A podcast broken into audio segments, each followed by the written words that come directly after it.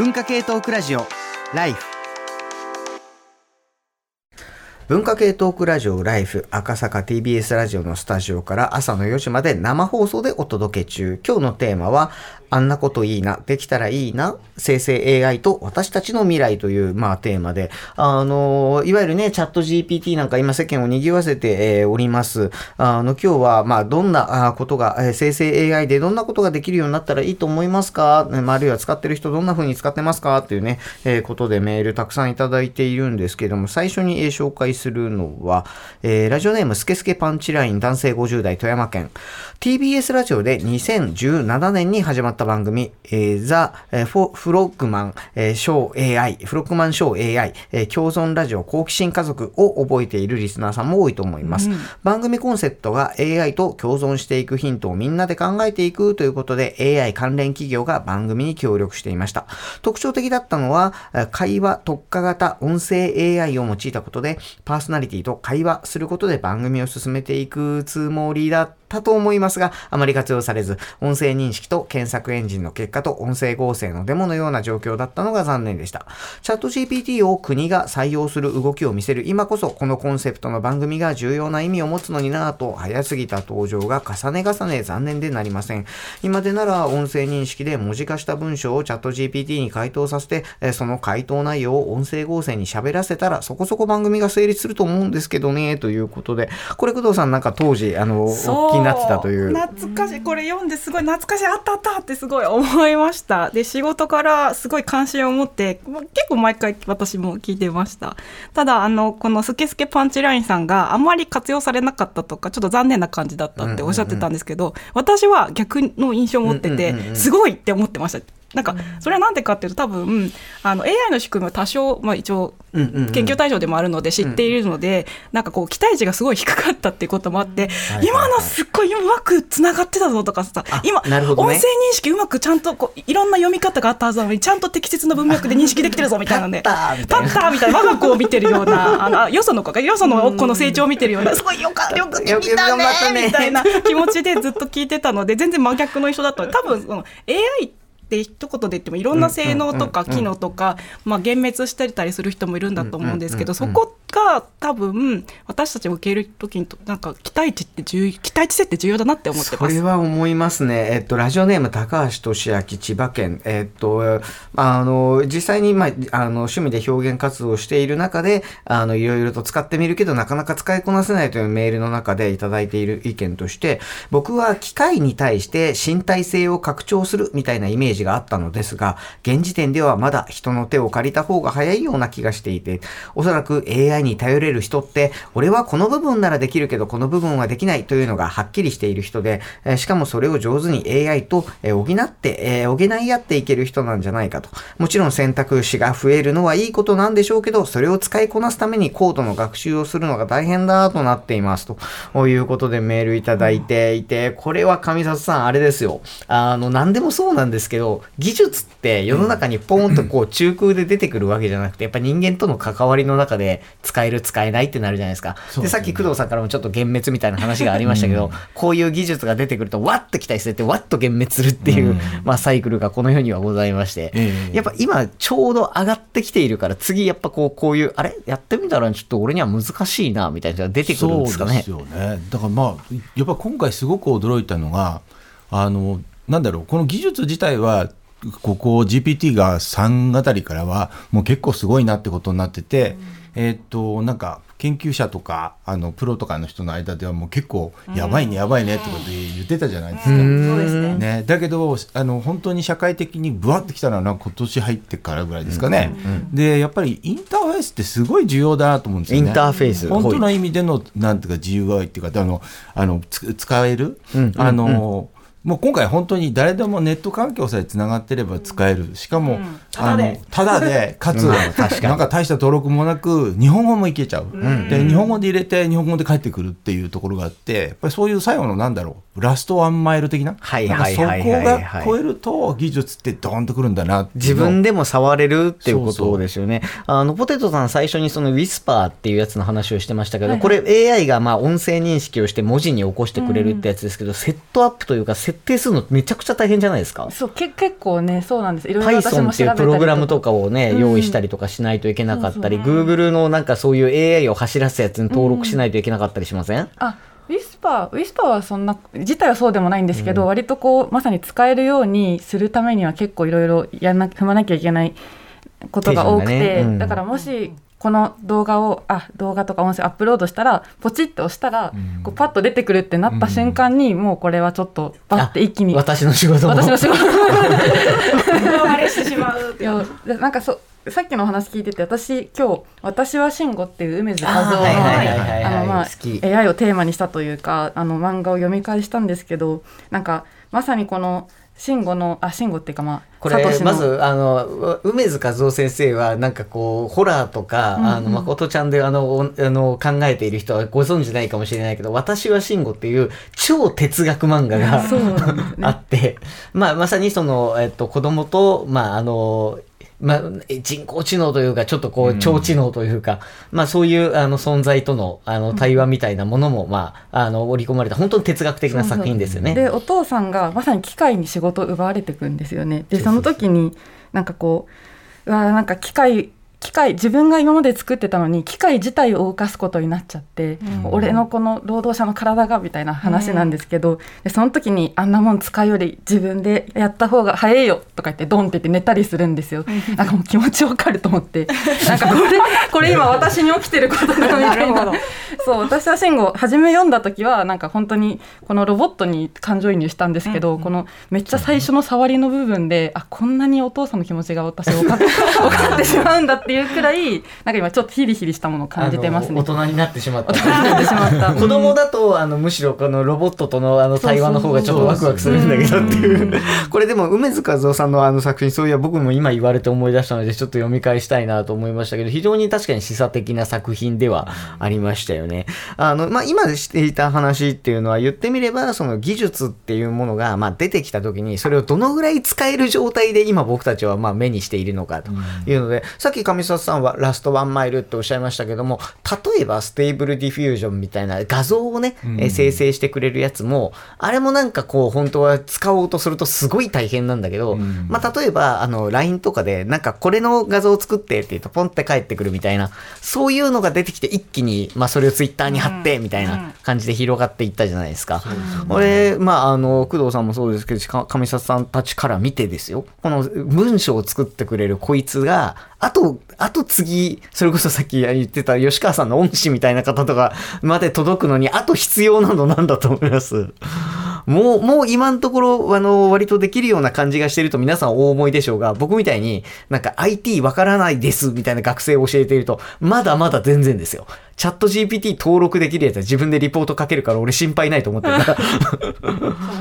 全く書けないやつでももう、あの、自動でリポート書けるようになるために、どこ、どこのステップアート超えたらいいと思います？でもなんかもうねもうあと登録以外なんかあるのかな、あその関連で読みたいメールあるんですけど、はいい、いですか？どうぞどうぞ。あのマルコ・ショーンさん横浜市の方からいただいてるメールで、その読みたいところだけちょっとつまんで読んじゃうんですけど質問をいただいてます、えー、とそんなわけでチャーリーはじめライフクルーの皆さんに質問です。生成 AI の発達によって私のようなどうしても手先の情報の入力入出力が苦手な人にとってよりアクセスしやすくなるのでしょうか？テクノロジーの発達が新たな手先の技術を必要とするのは必然なのでしょうがそういう意味では縁が薄いなと思っていますというあのこう手先がちょっと苦手系、うん。うん不器用さん系みたいな方から、なのでちょっとインターフェースの話したいんですけど、このマルコ・ショーンさんに朗報があります。あの生成系 AI ってその音声認識とか読み上げ系 AI と組み合わせると手先不器用系の人にとってすごい優しい。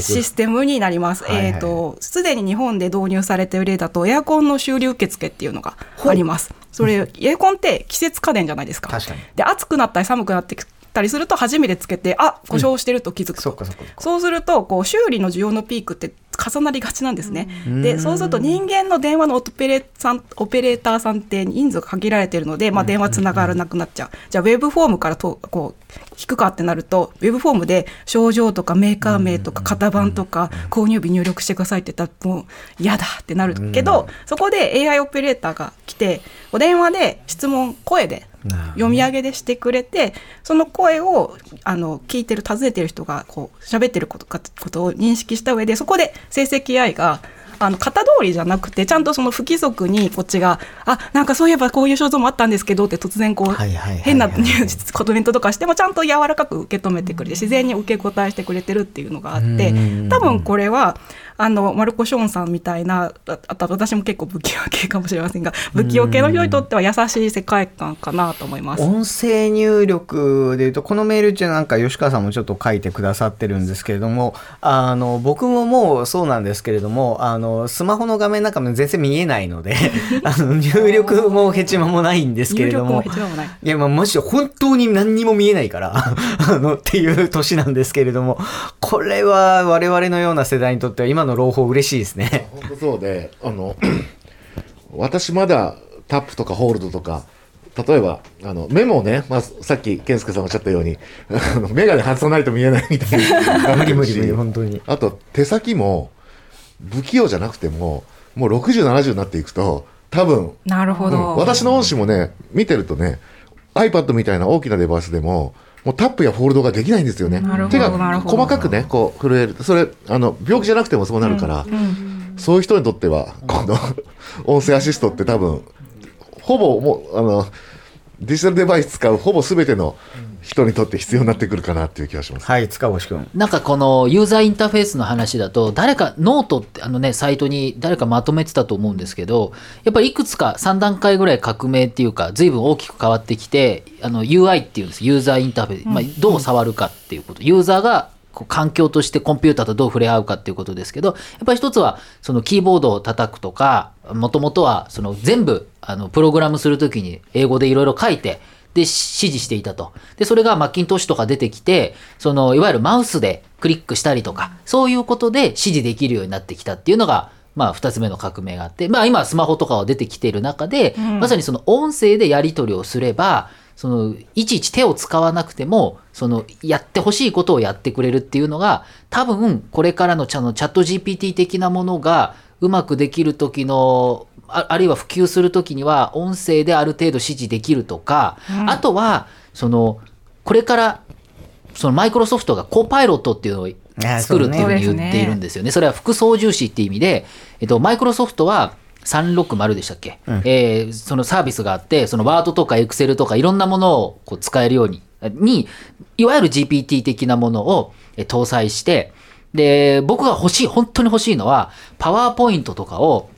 そのこういうデザインでそのデータだけ貼り付けてはいはいはい。こういうデザインにしてくださいって頼んだらそのもうなんかそれっぽいプレゼン資料っていうのを作ってくれて、もうちょっとカジュアルにしてとかっていうとそれを全部変えてくれるっていうのがあるんですよね。いわゆるトンマナって言われますけど、トーンマナーなんかフォントとか、なんか見見た目あるじゃないですか。なんかウェブページもその時代時代によってなんかね、すごい、まあちょっと古いなって見えちゃったりする古いなってあるじゃないですか。りまあなたは何人目のお客様ですみたいなのが今だにそれは古すぎるよページがカラカラみたいな。で、ああいうのを自動でやってくれるようになると、まあもちろんこれはまあビジネスパーソンに限定されちゃうけれども、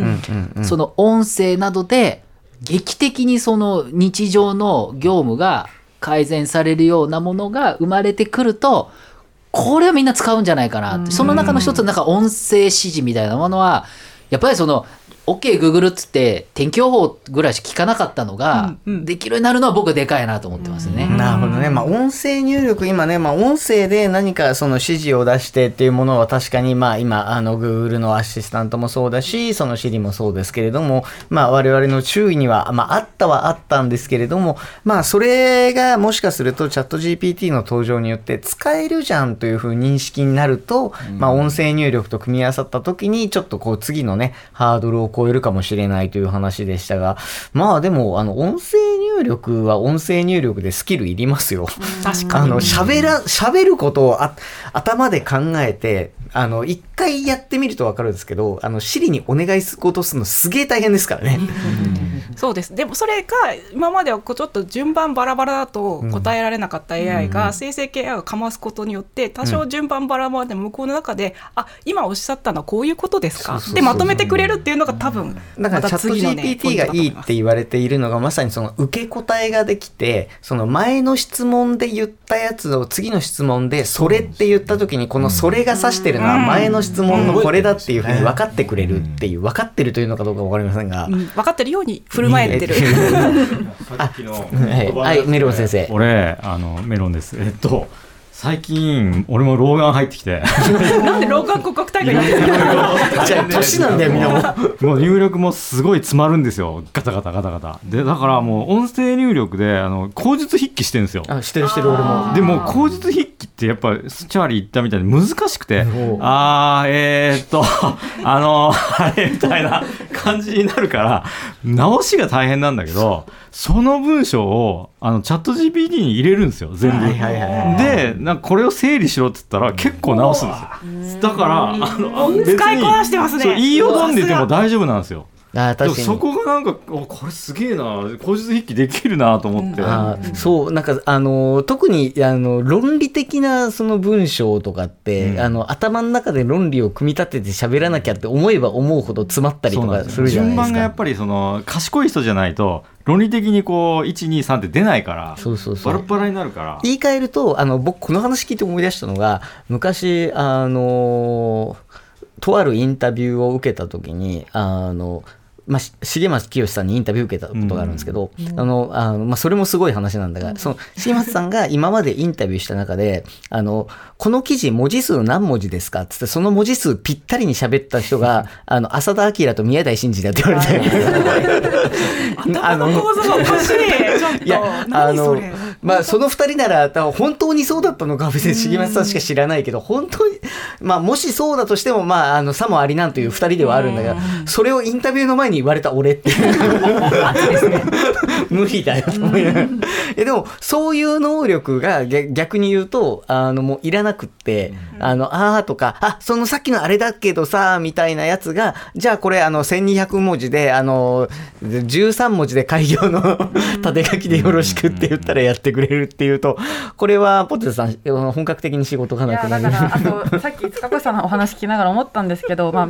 まあなんかこう早くブラインドタッチできるみたいなのも技術、私が身につけてきた技術なのにあもうそれもういらなくなってくるんだ。あ悲しいみたいな気持ちに もうなってきてますよね。たのに。うんそうそうそう。あのこういうねね。いわゆるまあうん。技術の陳腐化なんて言いますけれども、うん。ある時期にその覚えたものがもうある時期には使えないものになるみたいなものは、まあ、いっぱい起こってはきたわけですよ。うんうんうんでその度に我々はだってそんなこと言ったらねこんなもう綺麗にコピーを取る技術を覚えたのにいつの間にか全部それメールで共有されるようになって、なんかもういかにこう何まっすぐに揃えてココピーしたその資料を置くかみたいな技術はもういらなくなった代わりに、そのパソコンでいろんなことができるようになりあのそのことによって